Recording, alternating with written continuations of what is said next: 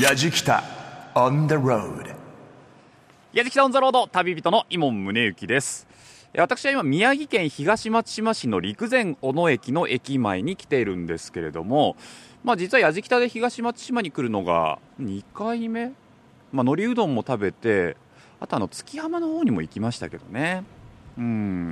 なかなか回りきれてないのが実情でして、まあ、航空自衛隊の松島基地があったりとかですね。いろいろ見どころもあるんですよ。観光遊覧船が出てたりとかね。ということで今回は復興応援スペシャル。歴史と自然だけじゃない東松島の旅と題しまして東松島と奥松島を巡ろうと思っております。のりうどん以外に一体何があるのか。うちのスタッフも興味津々ですけどね、うん。今ですね JR なんですけれどもこの陸前大野の隣の野ビルという駅からですね、えー、手だるという区間、まあ、およそ5つの駅なんですけれどもねその5つの駅ではまだあの列車の運行が止まっている状態でね代行バスが出ているんですけれどもその辺りもねうーん駅舎とかどうなってるのかなと思いながらねその辺りもちょっと見ていきたいなとは思いますけれども。というわけでやじきたオンザロード今日も最後までお付き合いください。やじきたオンザロード耳で感じる旅番組。ご案内役の松本英子です。この番組は日本全国津々浦々そこに暮らす方々との出会いを通じてその土地の魅力やゆったりと流れる時間をお届けする旅番組です。復興応援スペシャル歴史と自然だけじゃない東松島の旅ということで宮城県の東松島エリアをめぐる今回のやじきた旅人は伊門宗行さんです。仙台湾沿岸に位置する東松島は航空自衛隊松島基地のアクロバット飛行チームブルーインパルスが演習飛行で大空を舞い奥松島や日本三大景の一つ佐賀景など雄大な景色を楽しむことができる場所です。そんな東松島も4年前の東日本大震災で大きな被害を受けました。イモンさんも言っていたように JR 仙石線も一部区間が不通となったままで復興はまだ道半ばという状況のようです。今回は歴史と自然あふれる東松島をじっくりと巡る旅にお付き合いください。旅の様子は番組ホームページの動画や旅日記でも楽しむことができます。ぜひホームページをチェックしながら聞いてみてください。それではやじきたオンザロードスタートです。やじきた。On the road. 親分も里親に。ありがとうございます。ああまあまあまあみんな今回ねスタート親になりましたけども。小野くんの声が聞こえてきますね、やだよ。僕日暮里に行きたくないよ。行きたくないよ。やじきたオンザロード耳で感じる旅番組。復興応援スペシャル。歴史と自然だけじゃない東松島の旅松本英子がお送りしています。さて小野くんとか里親？という声が聞こえてきましたがこの小野くんというのは靴下を縫い合わせて作ったお猿さんのぬいぐるみのことなんですね。東松島の復興を願い小野駅前応急仮設住宅で生まれたキャラクターのことなんです。この小野くんを購入した人のことを里親と呼んでいるということで。小野のお母さんたちの手作りでできた小野くん。誕生以来大人気で里親になりたいという方が続出。やじきたが訪れた日も観光バスが乗り付けていたほどだとか。なぜここまで人気者になったんでしょうか。さあではここで小野駅前里プロジェクト企画広報担当の新庄隼人さんにお話を伺っていきます。新庄さんよろしくお願いいたします。よろしくお願いします。こちらあのもう全国区になりましたけれども、はい。小野くんを作っているんですよね、はい。これそもそもどうして小野くんって生まれたんですか？僕はあの仮設住宅のお母さんたちがはい。コミュニティを作るために、あの何かを手作りのものをしようということで、えいろんなものを作ってましたね。その中でたまたま生まれたのが小野くんだったんえー、ですか、とたまたまそのプレゼントでこの仮設に住むお子様宛てのまあ靴下で作られたこのソックモンキーっていうのがええ。送られてきて、でそれを見たお母さんがこれ作ってみたいっていうことで送ってきていただいた方をご紹介いただいて、はい。で作ってみたという。あじゃあそもそもデザインが生まれたのはここではなくて贈り物の一つに発想を得て、はい。お母さんたちが興味でそうですあれ作ってみたいなっていうんで、そうです。で靴下使って作れるんだったらいいじゃないっていうことではい。始めたんですね、そうです。これいつ頃から始めたんですか？これはし、えー、と12年の4月の20日から、あはっきり覚えてらっしゃる、はい。4月の20日から、はい。はあ。これここまで人気出ると思いました？当初はそんなことは全然全く思ってないですね、はい、ななんでここまで人気に火がついたんですかね？あのやっぱり SNS を使っていろんな方がやっぱひ、あのこの東松島とか東北にボランティアに来られている方々がいてあの、まあ、ここでしかあの小野君は買えないっていうことを売りにしてきて、まあ、なかなか東北に来れない方が東京だったりいろんなところから来ていただいてやっと手にした小野君なので あの Facebook 等 Twitter 等にどんどんやっと小野君手に入れられたっていうようなことをやっていただいたりあの、まあ、小さなものなのではいはいはい。あのご飯食べに行ったら一緒にお小野君と写真を撮ってくださったり思い思いあのその里親さんっていう方がねえ遊んでくださるというか、そうですよね。僕もなんかツイッターとかで見ましたけども、あの里親なんですよね、はい。皆さんね。そうですだから売って終わりのものではなくて、え里親さんということでうん。もう買っていただいてそのつながりをずっと作っていくっていうような形でさせてもらってまどあの同じものが2つとないというすそうですねはい。世界に1つだけなんですよね。ね。だからこそこう親心がつくというか、はい。そういうのもありますよね、はい。きっとね。今ねあのーはい。こちらは応急仮設はい。住宅になってますけども、やっぱりまだあの皆さん仮設で暮らしてらっしゃるわけじゃないですか、はい。そういう方たちにとってのこの小野くん作りっていうのはどんなふうに作用してると思われますか？あのここで本当にコミュニティができていて、まあ、2年ぐらいなかなかコミュニティできなかったり喋れなかったり引きこもってた方が、まあ、本当にこういったたくさんの人が来てくださるのででお祭りをやったりイベントをやったりとかってこう次は炊き出しやってみたりとかってやってる中で、まあ、出てきてくださる方ができてやっと作れたコミュニティのようなものだったり、まあ、この生きがいだって言ってくださってるおばあちゃんたちもいたりだとか。そっか、はい、そうい小ったなんか野くんのおかげで。はい。地域の結束が強くなったって感じですねですかね。すごい。小野くんすごいっすね。僕なんか意外とすごかったり これどうですか？あの、まあ、いつまでってこと釘がないと思うんですけども、はやっぱり作り続けていかれますか？今あの作り続けていけるようにっていうことでこの仮説はちょっとなくなっちゃってこの向かい側ちょうど今3分の2解体して一部だけこちらに残るっていう形で残せるようにはなったんですけどもともとの80世帯あったものが今22世帯まで減っていてでここはやっぱり仮設住宅なので、はい。この先あのずっと継続できるように作れる自分たちの場所を作りたいなということで募金活動を今してスタートしようということで。で仙石線の開通が今年6月末って言われたのが5月末に開通するということでちょうど陸前小野までつながるので、あはい。そうなあの手だるはいのところかはい。ら陸前小野まで、はい。今年の5月に、はい、あ5月30日ですかね、となると仙台からまた来やすくなりそうなんです、ますねはい、なのでそこに合わせてそのちょうど駅の近くなので何かそこに合わせてしたいねっていうことで今急ピッチでいろんなことを考えて動いているところですね。なるほど、はい。確かにそうですよね。駅降りてここまでねはい。小野くんが導くようなシステムができたらね、もっともっと地域のおばあちゃんたち元気になりますよね、はい。きっとね。今度はねあの地域のコミュニティだけじゃなくてそれこそね仙台からもお客さんどんどん来るんだと思えばね、はいなるほどな。じゃあもうそれに向けて皆さん今本当に頑張り時なんですね。そうです。ね。今それを頑張ってやってます。なるほど。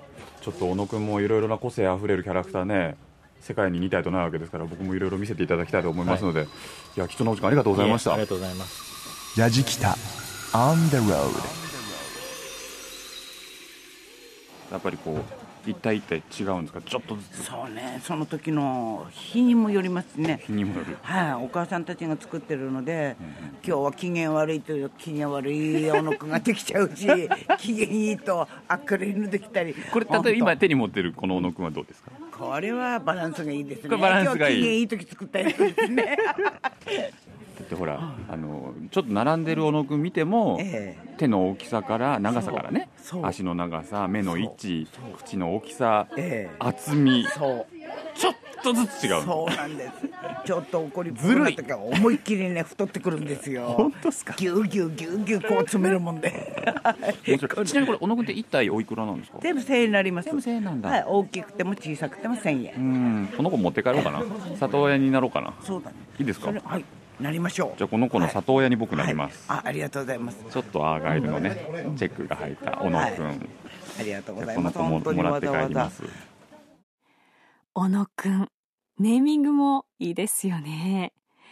小野駅前里プロジェクト代表、武田文子さんにもお話を伺いましたが、小野のお母さんたちのご機嫌次第で表情が変わると。しかも世界に一つしかないというのも魅力的ですよね。私もちょっと写真でいろんな小野くんを見させていただいたんですが、手足が長くて愛嬌のあるお猿さん。それぞれ靴下の模様もおしゃれなんですよね。なんとも憎めない表情しているのも愛らしい小野くんです。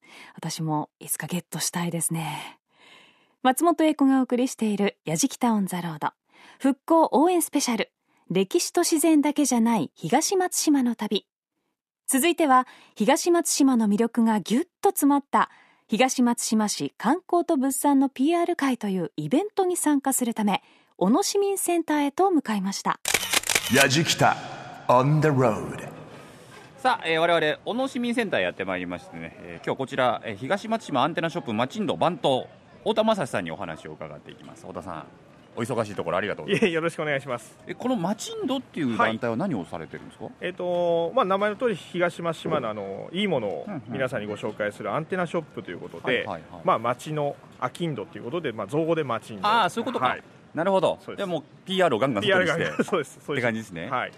松島っていうと航空自衛隊の基地が？そうですね。あの松島基地にブルーインパルスっていう、はいはいはい。あの日本で唯一のあのアクロバット飛行をするチームがありまして、まあそこの基地としても知られているので、まあ平日は本当に朝8時からビュンビュン飛行機が飛んでいて。朝8時から飛んでますか？飛んでます。あの僕らとしてはあ8時だなと。ちょっと時報代わりに なってるんですね、はい、まあ賑やかな街ですね。はい。あと我々もですね番組で、結構前なんですけど海苔うどんを食べに来たんですけど、あはい。東松島やっぱ海苔うどん？そうですね。あの東松島があのまず海苔が特産品で、はいはいはい。えっ、と市内でも3カ所ぐらい生産地があるんですけども、まあそのうちの一つがあの大曲浜っていう一番北側に位置したところがあって、はい。まあそこがあのちょっと宮城県ってあの年に1回海苔の品評会っていうのがあってですね、優勝準優勝すると皇室に献上してる。はいはいはい、はい、ということで、まあ、ちょうど震災の2011年の年まで6年続けてずっとその大曲浜で撮っていたので、まあ、町としても、まあ、本当に皇室献上の浜ということで売り出してたところで、まあ、その海苔作ってなんかやろうということで海苔うどんが作られました、喉越しいいですよね。そうですねチュルンと。ねはい、あれ最初に食べた時びっくりしたもん直して。どうですかね？やっぱ美味しいもの他には何かありますか？えっとまあ海苔もそうですしあと牡蠣が有名でですねはい。牡蠣はあの養殖もそうなんですが我々その養殖の手前の、まあ、種牡蠣っていう、あはいはいまあ、よく広島とか北海道とか愛知県いろいろ産地あると思いますがそういうところで養殖する人の種を作る種場としても東松島のあの我々東名っていう地区とか、はいはい。えー、とそのエリアっていうのは非常に種場としても、まあ、国内でも有数の産地ですね。うん。どうですかでも震災から4年というね月日が経って、街の様子ってのはどうです？かそうですね。本当に、まあ、見た感じで言えばある程度、えー、とどんどんこう復興の一つの形として、まあ、集団移転とかも始まってきてますし、あの見た部分で言えば徐々に徐々に、まあ、戻りつつあるのかなとは思いますが本当にまあ人それぞれ1人ずつのペースがあるので、うんまあ、あとはもう本当に震災直後から前向いてがむしゃらに走っている人もいるし、まあ、いろんな事情でですねまだまだ頑張っている途中の人もいらっしゃいますし、まあ、そういう意味だと早く、まあ、いろんな人が遊びに来てくれて僕らの自慢ができるといいですね。そうですね。なんか今日あれなんですよね。市民センターの中で観光物産 PR 会みたいな、はいそうですね。やってるんですよね、はいそうですね。これちょっとねやっぱりこう皆さんねいろんなところから来る人たちをお迎えするにあたって自慢の種を一つでも増やしたいですから、はい。僕らもねちょっと中に入っていろいろと見させていただいても大丈夫ですか？よろしくお願いします。はい、じゃあちょっと中入ってみたいと思います。まもなくなくなりますよ。いらっしゃいませ。森うどん久々前回来た時にねあのお店でいただきましたけどももうね食感最高なんだよな。サンドの伊達さんが大好きで夢に出てくるセットいただきます。喉越しね。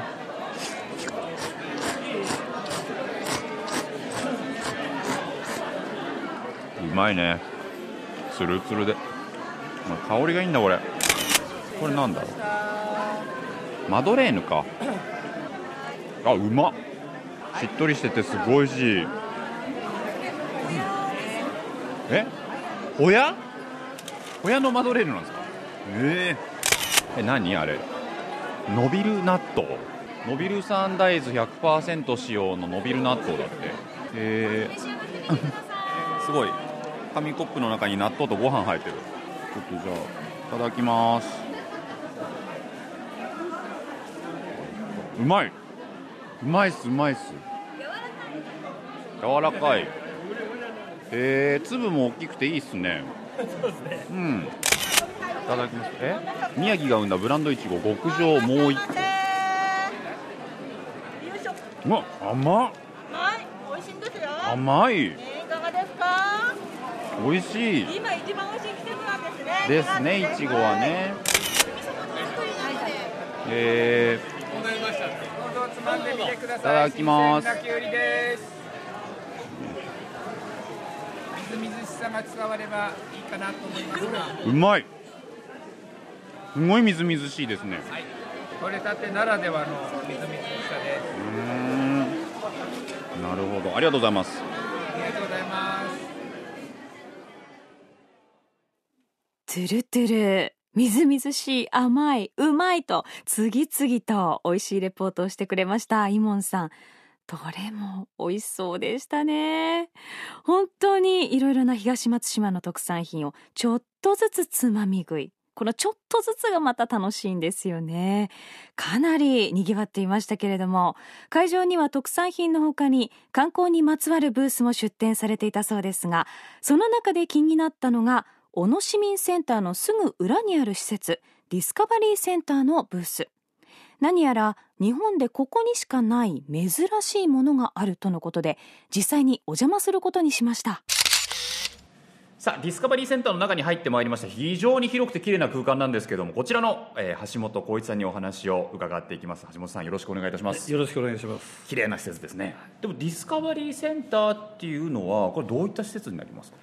ノアと、それから NASA のいわゆる海洋とか、それから宇宙のものを地球儀に投影させて見せるという、そういう施設ですね。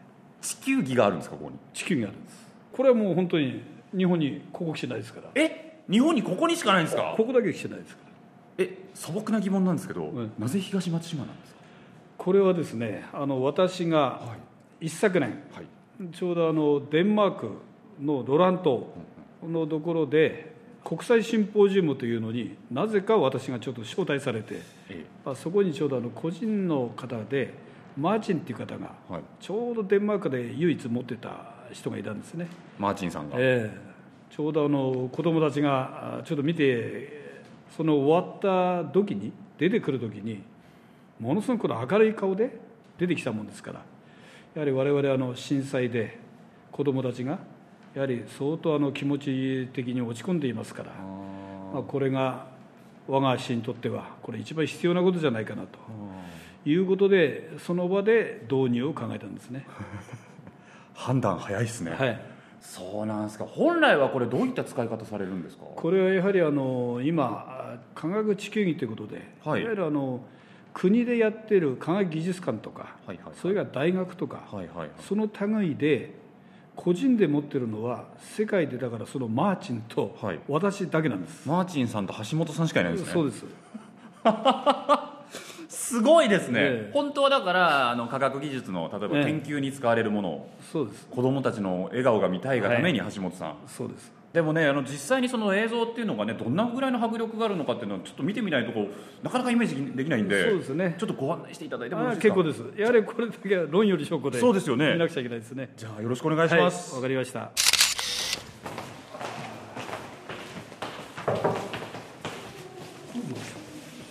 お邪魔します。サイエンスオンなスフィアうわすごいっすね。え？目の前に大きな地球が。これだから丸いスクリーンってことですか？スクリーンが円形のスクリーンが中心にドーンと置いてあって。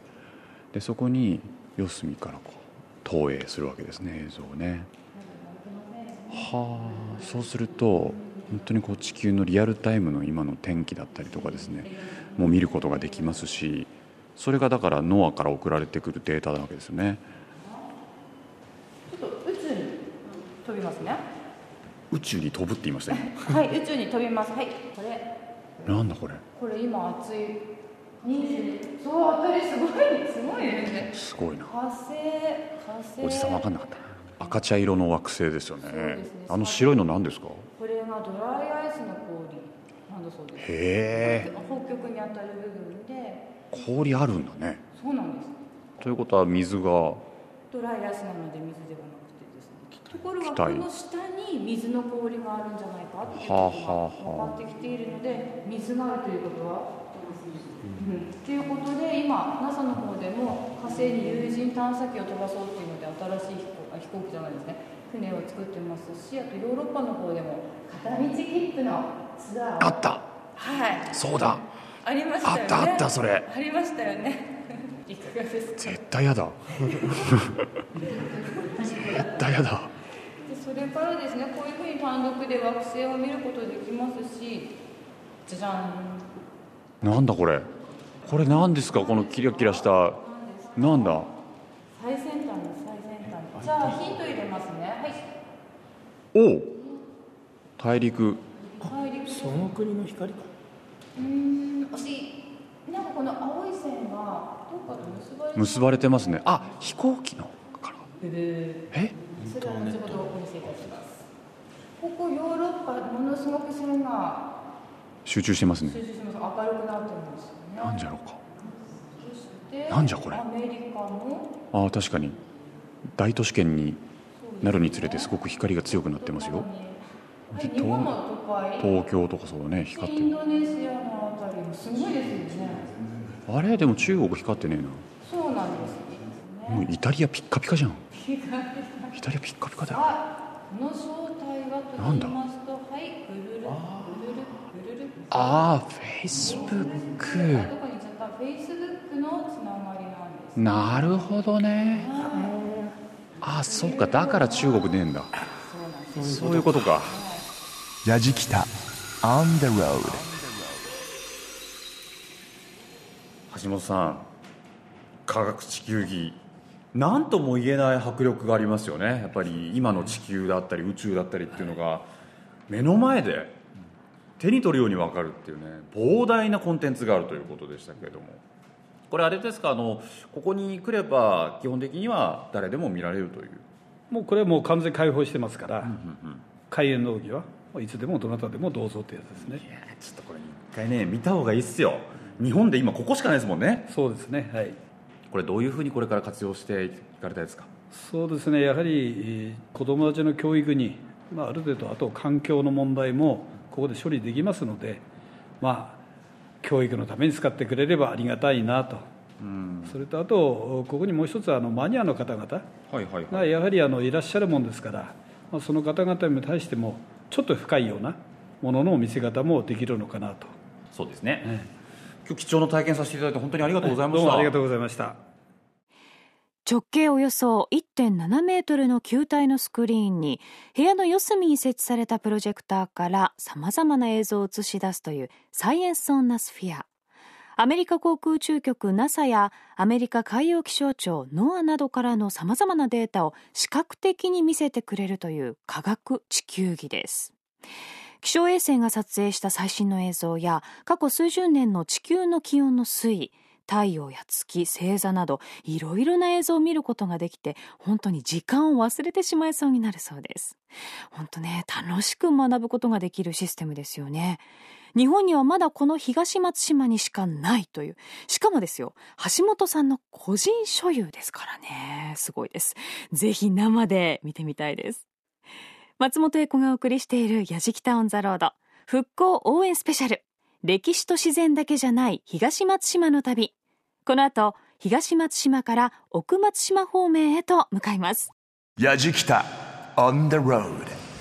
陸前小野駅の隣の駅今は運行が休止になっていますけど JR の。野ビル駅に来てみたんですね。で今の野ビルの駅自体は、えーと、野ビルの地域交流センターとしてえー、旧駅舎が活用されてるんですけども1階にはねコンビニエンスストアも新しくできているんですけどで目の前にはねあの実は線路があって旧駅に使われていたもう土台みたいなの残ってたりするんですけど実は、えー、新しく5月の末から運行が再開するその新しい駅舎はここじゃなくてですねもうちょっと高台に上がったえー、海からすると少し内陸奥の方に移動するみたいですね。あの先ねコンビニの方にお伺いしたんですけれどもそんなことをおっしゃってて。でこちらの地域交流センターなんですけどもね、あの旧駅舎ということで、さっきね写真見たら、ここもね非常に壊滅的な被害を受けているんですが、綺麗にねして、えー、これからもこれは交流センターとして旧駅舎のまま利用していくみたいですけどね、うんうんうん、なんかなんかこう喫茶スペースみたいなのもあってね、まあ、でもあれですね、あのー、新しく5月末の運行再開に向けてね、この伸びるのね皆さんも多分心待ちにしてることだと思うんでね。ね、早くご再開が望まれますね。やじきたオンザロード耳で感じる旅番組。復興応援スペシャル。歴史と自然だけじゃない東松島の旅。松本英子がお送りしています。東日本大震災で大きな被害を受けた東松島。その東松島をめぐる今回の旅。続いては陸前小野駅の隣。野ビル駅に立ち寄った矢敷田一行。ここを走る仙石線は線路を内陸側に移し5月末の運転再開を控えていますがかつての野ビル駅のホームは当時のまま残されていて少し複雑な気持ちになったというイモンさん。ここにお住まいの方もそんな思いも抱えながら前を向いていらっしゃるのかもしれませんね。さて、野ビル駅を後にした矢敷田一行は、奥松島の歴史が学べる、奥松島縄文村歴史資料館へと向かいました。さて、えー、縄文村歴史資料館の中に入ってまいりましたけれどもかなり奥行きのある館内でね、えー、今日館長にお話を伺います。菅原弘樹さんです。よろしくお願いいたします。縄文村歴史資料館っていうのはどういう施設なんですかね、ここはですねずっと裏手一段高いところに縄文の村があるんですね里浜貝塚っていう、はい。えもともとあったんですか？縄文の村が、はい。大体6800年ぐらい前からあ大体4500年ぐらい縄文人がずっと生活続けてるんですね。そんなに長い間ここに縄文人住んでたんですか、住んでたんですね。それぐらい縄文人にとって快適な場所だった。そうですね。環境は変わってないですね。え縄文時代からですか、はい、変わってない。そうなんですか？あだからここに資料館を作ろうそうですそうです。ちょっと早速中ご案内いただけますか、はいはいはい今ね壁一面にこう大きく引き伸ばされたようなパネルのような貝塚がドーンと飾られてますけれどもこれ本物なんですね本物ですね。発掘調査して上から順番にこう掘っていきますよね。大体、えー、2メーター50ぐらい深く掘ったんですけども、はあはあ、そうすると壁ができますんでそこに接着剤をくっつけてうわすごいですね。剥がしたものなんですね。館長貝だけじゃないですね貝塚っつっても。そうですサバとかイワシとかアナゴとかあとすごいのウミガメっていうのもありますけど、はいはいはい食べてたんですか？はいはい。で貝塚っていうのは、まあ、あの教科書で言うとゴミ捨て場。みたいな言われ方しますよね。ね、日々の生活のゴミを捨てた場所というふうに言われてるんですけども、まあ、いずれその日々のその生活のものがここに残されてるんですね。貝塚っていうのはだからそのゴミ捨て場ではないそうですね。ことなんですね、はい、なんかだって人骨なんかも出てくるんですよね。ね。縄文人にとっては送りの場なんですね。自然と一緒にあの共生して生きてるんでその自然のものに対して感謝しますしだからもう無駄なことしないんですね。骨も使えるところまで道具に使ったり骨の髄はスープに使ったりそうやって最後の最後まで肉だけじゃなく利用するんですね。あの館長骨の髄をスープにしたっていうのも分かるんですか？分かります分かります。あのー、骨を動物の骨なんかも、生の状態で割るとこう螺旋状に割れるんですよ、はいはい、ですから自然と時間が経って壊れた骨なのか生の状態で人為的に人が意図的に割ったのかって分かるんですね。すごいですね。おそらくそれで鍋に入れてあのスープにしてんでしょうね。で最後の最後にそれを土に返す。自然に返すっていうのは場所が貝塚だったと。へえということはその例えば貝だけじゃない魚だけじゃないいわゆる動物、肉も食べてたっていうことが分かるんだね、貝塚の層の前だけでこんだけ喋れるってすごいですね縄文時代。この壁の前でまあ1時間は喋れますね。さすが。あこちらは道具のコーナーですか？そうですね。これはあの漁のあの道具と実際に縄文人が取ってた魚の骨が並んでます。パネルにイラスト描かれてて、豪快な釣り漁と安森漁って書いてますけど、釣りなんかもね釣り竿にあのいわゆる釣り針釣り糸つけて釣りしてるスタイル。なんか今とあんま変わんないような気もしますけどね。そうですね。海彦山彦じゃないですけどすごい大きな釣り針ですよね。で、ね、何釣ってたんですかこんなんで。ここに鈴木ってありますけどああ鈴木の。この鈴木の大きさ顎の大きさで大体体長が分かるんですよ。はい。そうするとこれで8 0ンチ以上ぐらいでかいの釣ってるな、ね、すごいですね。ね。マダイもでかいなこれ。1メーター近いですよね。でかいですね。マグロもですか？背骨の大きさから大きさ分かるんですよ。はい。こっちの右側のあの小さいやつ、はい、あれであのぐらいの、まあ、1メーター50ぐらいなんです1メーター50ぐらいの、はい。1メーター50もでかいですよ、でも、まあ、もちろん縄文人は一人で取ってたわけじゃないですね。ああ何人かで、はいチームで魚を取るってことをやってたわけですやってますね。げえそれで貝塚掘るとね5つぐらい56個こう並んだ状態で出てくるんですよマグロの骨が、はいはいはいはいだそれはみんな集団でやって参加した人の分け前が大体このぐらいのブロックでこう分けてるんじゃないかと思うんですよね。へで大きい魚っていうのはやっぱり昔からお父さんの対抗棒的なところがあって男を見せる場だったんじゃないかと思うんですよね。なるほど。そういうことですか、季節的に大きな魚を釣る。でそれは商品価値持ちますから山の方の村にあそういう物々交換じゃないですけどやってたんですね。やってますね、へえちなみに山の方から何もらうんですか？石ですね。石？石。石器の材料なんですよ。ああそうか、調理したりする。そうですそうです。ここ松島湾の島だもんですから、近くに河原がないんですよ。川がないんですよ、ですからあの硬い石っていうのが取れないんですねこの周辺では。ああそうなんですね、だそうすると例えば山形の方のその中流とか上流の方に行くと石がゴロゴロ落ちてて、はい。でそれを割るといいナイフになるわけですよ、はいはいはいはいそれがこの島ではないもんですからそれをあの手に入れるためにおそらくこちらで取った大きなスズキとかタイとか持って行ってで石と交換してたんだろうってでもあれじゃないですか。かなりの距離ありますから、ええ。保存効かないじゃないですか。えーとね、塩も作ってるんですよ。縄文人、ええ。であとは開きにしてるんだと思う。考えられてる、だからあのすごい。腐ってもタイなんて言いますけど、はいはいはい。腐んないで運ぶ方法もちゃんと知恵つけていやだから巨大魚でしょ？うん。スズキとかタイを開きにして、ええええ美味しかったでしょうね。美味しかったですよね。ですから山手の村にえーしたら、人にしたらもう石持って待ってますよそうですよね。あんな美味しい開き食えんだもんっつって、開きにすると熟成効きますからね。またうまみが増してきますから。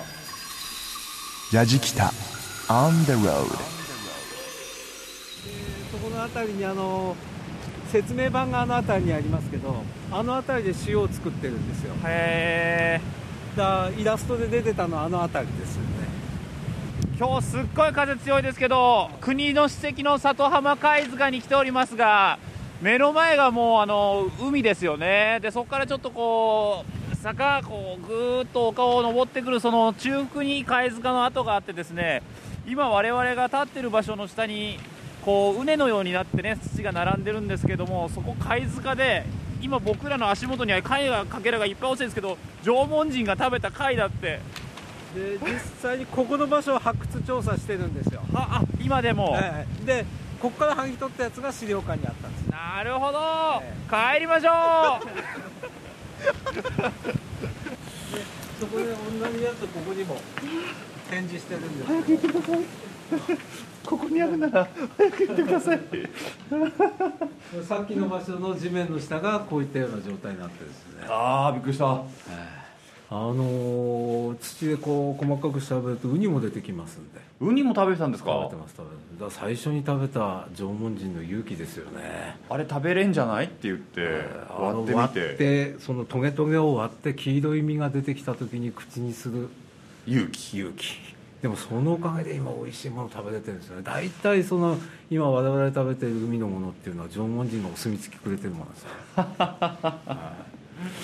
なるほどね。いやすっかり僕あの縄文人の生活スタイルだったり食べ物にあのイメージがガラッと変わりました。今までの。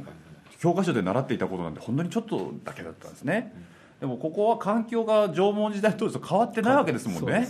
貴重な場所ですねじゃあね。ちょっと来てみたらいいですね本当ね。あの縄文の本当に生活を体験してもらいたいですよね。確かにね、えーそうですね。いかに縄文人が近い存在かうんうんうんうん。っていうのはやっぱり分かってもらえるんじゃないかな。本当にぜひぜひにいろんな方に足を運んで風の弱い日にね足を運んでいただき季節のいい時期に。季節のいい時にと思います。今日でも本当に楽しいお話ありがとうございました。ありがとうございました。早く帰りましょう。と、イモンさんおっしゃってました。相当風が強かったようで我慢できなかったんでしょうね。いや、しかし、目の前が海というロケーションの里浜貝塚。東西およそ640メートル、南北およそ200メートルという日本最大規模の貝塚で、かつて縄文人が暮らしていた場所。一見すると緑の芝生のようなんですが、足元をよく見ると白い貝殻がたくさんあるそうなんです。そのライフスタイルに縄文人のイメージをすっかり覆されたイモンさん。何しろ約1万年間続いたと言われる縄文時代ですから、いかに持続可能な生活スタイルだったかがわかりますよね。私もなんとなく縄文人というのは原始人的な印象だったんですけれども、実は今の人たちに非常に近いんですよね。とっても親近感が湧きました。復興応援スペシャル。歴史と自然だけじゃない東松島の旅と題してお送りしているやじきたオンザロード。最後は奥松島の雄大な景色を見るため、奥松島遊覧船乗り場へと向かいましたが、さて、えー私今ですね奥松島遊覧船の案内所に来てるんですけれども、えー本当だったら今日ここでね、えー乗船券を買って遊覧船に乗る予定だったんですが今目の前にですねあの松島の海が広がってるんですけどものすごい波打ってるんですよ。今日風が強いということで残念ながら遊覧船は欠航してしまったんですね。ただですね今日我々が乗る予定だった遊覧船の船長にお話を伺うことができました。え桜井聡さんです。よろしくお願いします、よろしくお願いします。船長こういう日もあるんですね。ありますね。3日ぐらい続いて次の日2日ぐらい投げるっていう時が多いようですねあのこの奥松島の遊覧船というのはコースはどこを回るんですか、どこってねこうみ宮と島なってで一周ではないんですけど3分の1ぐらいね。3分の1ぐらい。はい。こう回るようになってます。これがあの佐賀系コース。はい。になるんですね。これ佐賀系というとやっぱりこの非常に美しい場所というふうに聞いてますが。そうですね。あの内湾と違いましてね、断崖絶壁で。断崖絶壁なんですね。そう。40メーターぐらいあります。40メートルもあるんですか？はい。そんな断崖があります。いわゆるその外海の方にそうです。面してるっていうことですよね、い、わゆるこう松島っていうとねその内湾の内湾の小さな島はい。がこう有名だったりしますけれどもそう。じゃないところでもそうですね。見どころがいっぱいあると、はい、佐賀県はまたね内湾とは違いますねこれってこの遊覧船乗って、まあ、ガイド聞きながらだとは思うんですけども、大体どれぐらいの時間で？1時間ですね。1時間？はい。どうですか？船長の好きな景色っていうのはどのあたりですか？あー佐賀県のね一番のこの見せどころが。見せどころが。はい。屏風岩というところで、これですね。あ表紙のね写はい。真になってますけども、屏風岩、まあ、名の通りですね。そうすごくこれも大きいですね。そう大きいですよ。こう40メーターぐらいね、これも40メートルぐらいありますか？はい。これがね天気が良ければね。良ければいいですよ。そう。いいでしょうね、船長あの震災から4年というタイミングなんですけどもあのこの松島っていうところ風景だったりとか、えー何か変わったことありますか？佐賀県もねちょっと岩がね崩れでね形変わってるところが結構あるんですそれでもねこう残っているところは残っているので、こう震災後でもね十分見応えがございます。見応えがある、はい、僕あの悔しいからまた来ますね。あお願いします。見たいもんだって、はい。こんな風にねやっぱり写真だけですけどもスケールもありますしね、日本三大系これ耶馬渓とかね。芸美系、ね、芸美系とね耶馬渓と。並ぶ三大系佐賀系ですからね。ぜひぜひで今日乗れなかったんだろうね遊覧船ね。本当に悔しいですけれども。いや船長あの今日はお話だけでしたけどもありがとうございました。やじきた。On the road やじきたオン・ザ・ロード復興応援スペシャル。歴史と自然だけじゃない東松島の旅いかがだったでしょうか。いやもう海苔うどんしか知らなかったですけれどもねあの PR 会で本当にたくさん美味しいもの食べました。野菜も美味しかったですしねスイーツまで堪能しましたよであの今回ねあの観光遊覧船は残念ながら乗ることができなかったんですけども今度はそれに乗るっていうねまた一つ目標ができたんで海から松島もゆっくりと眺めてみたいなと思います。というわけで「やじきた On the Road」復興応援スペシャル歴史と自然だけじゃない東松島の旅旅人は井門宗之でした。やじきた On the road Grooves and moves your day. やじきた On the Road 耳で感じる旅番組復興応援スペシャル歴史と自然だけじゃない東松島の旅。震災後も自分たちの東松島の自慢が一つでも増えればと地元の方もおっしゃっておりましたけれどもたくさんありましたね。小野のお母さんたちが手作りをしていた小野くんも可愛らしかったですしね。そしてディスカバリーセンターの科学地球儀さらには縄文村歴史資料館と自慢できる素敵なスポットだらけでした。仙石線が5月30日に開通ということなので足を運ぶという方も増えると思います。ぜひ今回の旅参考になさってください。旅の様子は番組ホームページの動画や旅日記でも楽しむことができます。アドレスは www.jfn.jp スラッシュやじきた。やじきたオンザロード耳で感じる旅番組。ご案内役は松本英子でした。